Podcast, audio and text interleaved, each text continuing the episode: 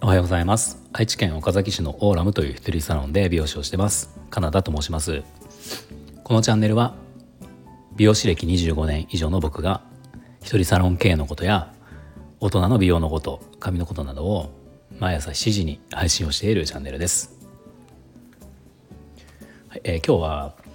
僕が20代の頃に受けたパワハラが、えー、実は今それに感謝をしているんだよっていう、まあ、そんなお話をしようと思います。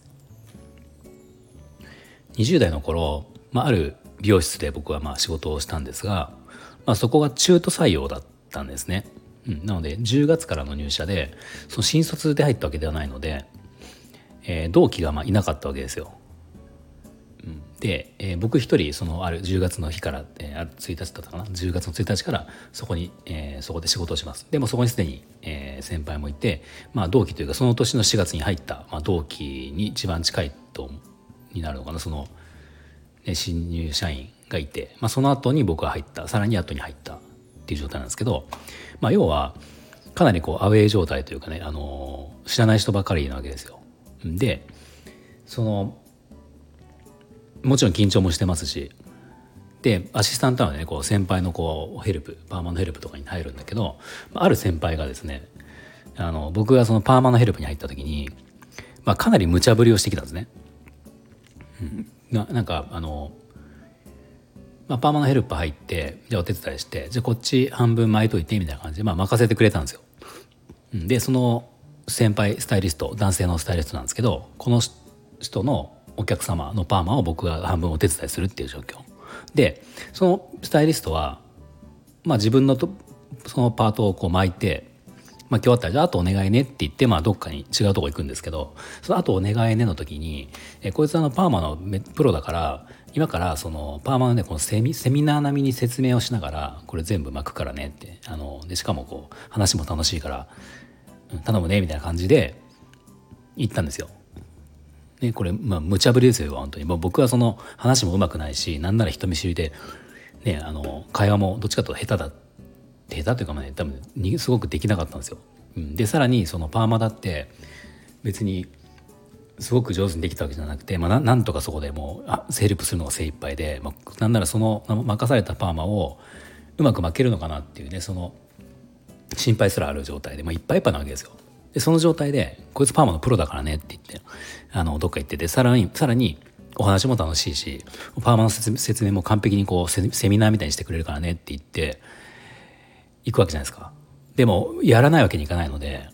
まあ本当に僕もうもうその無茶ぶりに答えるというか、まあ、なんとかやったんですよ。なんとかやったとか、まあ、やれた。まあそのうまくできたかどうか分かんないけどとりあえずその場は切り抜けたんですね。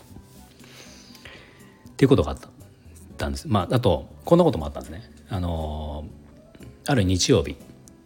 土曜日か土曜日に、えーとね、僕その店に入ってその同じ店ですよ同じ店でその店に入って、えー、初めての土日が来たんですね。で土曜日の営業終わった時に、まあ、ある先輩さっきと同じ先輩ですよ同じ男性の先輩が僕のとこに来て「まあ、明日スーツの日だからな」って言うんですよ。えー、と僕だからその僕は田舎の美容室からそこに移籍を移籍で移って、まあ、都会の美容室で働き始めたからあ都会の美容室ってそんな日があるんだと思ってまあ普通に信じたんですね。だからスーツの日って言われて、まあ、スーツって言ってもそのおしゃれなスーツもないし普通のスーツしかなかったんだけど、まあ、そうやって言われたら仕方がないから今から買えないですしねまあ分かりましたって言ってでちゃんとネクタイもしてこいよって言われたからああそうなんだそういう日なんだなと思って朝着てきたんですよスーツ着て、あ、あるネクタイをしてしてきたんですよ。そしたら誰もスーツ着てないですね。うん。いそんなな何何お前みたいな、うん、何やってんのって言って、まあ、みんなにこうクスクス笑われながら、うん、その日まあその日僕は仕方なく営業したんだけどまあねそんなことあったんですね。で今話した2つって結構こう場合によっては今だったらパワハラだったりとかこういじめだったりとかってなりかねないと思うんですよね。でまあ僕その時どうだったかっていうと、うん、まあそんなに深刻には僕は考えてなくてまあとりあえずその最初のパーマヘルプに関しては乗り切って乗り切ったし、まあ、仕事ってそんなもんだろうと思ってたしでそのスーツ着てこいよって言った嘘つかれたやつもその先輩がまあ、どういう意図で言ったかは全然分かんないんですけどただですね結果的にその僕はそうやっていじられたわけでですねいじられたおかげでというかなんかこう居場所ができたんですよ。なんかそのことでこう、まあ、バカじゃないのみたいな感じでなんか居場所ができたんですよとりあえず。でまあ結構その後結果そのお店では僕はうまくやっていけて78年働いたんですね。でなんならその時にその今いじいじられた先輩あのスーツって嘘をついた先輩ついたりとかあの無茶ぶりしてきたその先輩なんだけど実は今もう付き合いがあるんですよ。まあ、それぞれお店をやってるんですけどそうだから実はそのまあパワハラまがいのことっていうのに僕は実は感謝をしててあの無茶ぶりがあったから苦手な会話を克服できた第一歩になったしその完全アウェー状態のよくわかんないね誰も僕のこと知らない状態でのそのいじりをしてくれたおかげでなんかそこで馴染むことができたみたいな、まあ、そんなことが僕はあの今は思うんですね。なので、えーまあ、感謝をしてるっていうことだし今もつながりがあるっていう風なんですよ。で多分まあこういうことっておそらく時代とともに減ってきてまあそういうことをすると会社的ね店的にも問題があったりとかそれを突っ込まれた時にはやっぱパワハラだとか訴えられちゃったりとかねする可能性もあるしやっぱりそういうのすごいシビアになったじゃないですか。だから減ってはいると思うんだけどその減っているせいで、まあ、僕みたいにそのそこで結果的に救われたというかうん、あの救われたというか結果的にそれがいい風にいったっていう、まあ、僕はあったわけなんで、まあ、こういうことも減ってくるのかなっていうので、まあ、ある意味そういう部分に鍛えられる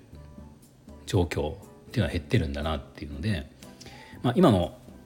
これからその若いこれからやっていく子たちっていうのは、まあ、そういう部分ではまあいいのか悪いのかっていう感じですよね。で美容室でいうとその練習っていうことに関しても今はその残業手当が出る出ないとかっていう話にもなるなるわけですよね。まあ、僕らの時は練習営業後の練習って別にそれが普通だったしまあなんなら僕はやりたい方だったからうまくなりたかったのでやりたい方だったから別にそれ苦でもなかったしそういうもんだと思ったしあの、まあ、どんだけその店を使って練習してもそれには文句は言われなかったわけですよ。どんだけ休みに使っても電気代使っても水道代使っても文句言われないですよね。でも今ってそのまあ練習させちゃうとお店が的にお店側が問題があるってなっちゃうからそのブラックって言われちゃうんで、まあ、だからそこにあの営業後はもう練習はうちはしませんよっていうことを売りにしたりとかっていう店も今結構多いんですよね。なので環境的に練習を思いっきりしたい人にとっては逆になんかあのね良くないというか、まあ、どのぐらいその練習をしたいっていう人がいるのかどうかはちょっと分かんないんだけど随分だから僕らの頃と状況はかなり変わってるなっていうのは思います。でなんなら僕はさっき言ったようなそのパワハラまがいのことおそらく人によってはパワハラとかいじめって言われるようなことも、まあ、僕はそれをそれが結果的にいいいい材料になったし、まあ、それを指摘してきたというかしてくれた先輩とも今はすごく関係が今はというかずっと関係が良くて今もお付き合いがお付き合いがあるっていう状況だよっていう話ですね。はいえー、まあ今日はそんなパワハラパワハラも悪いことばかりじゃないんじゃないないんじゃないかなという、まあ、そんなお話でした。はい、では今日の内容が少しでも参考になりましたらいいねボタンフォローをぜひお願いします。では今日も最後まで聞いていただきありがとうございました。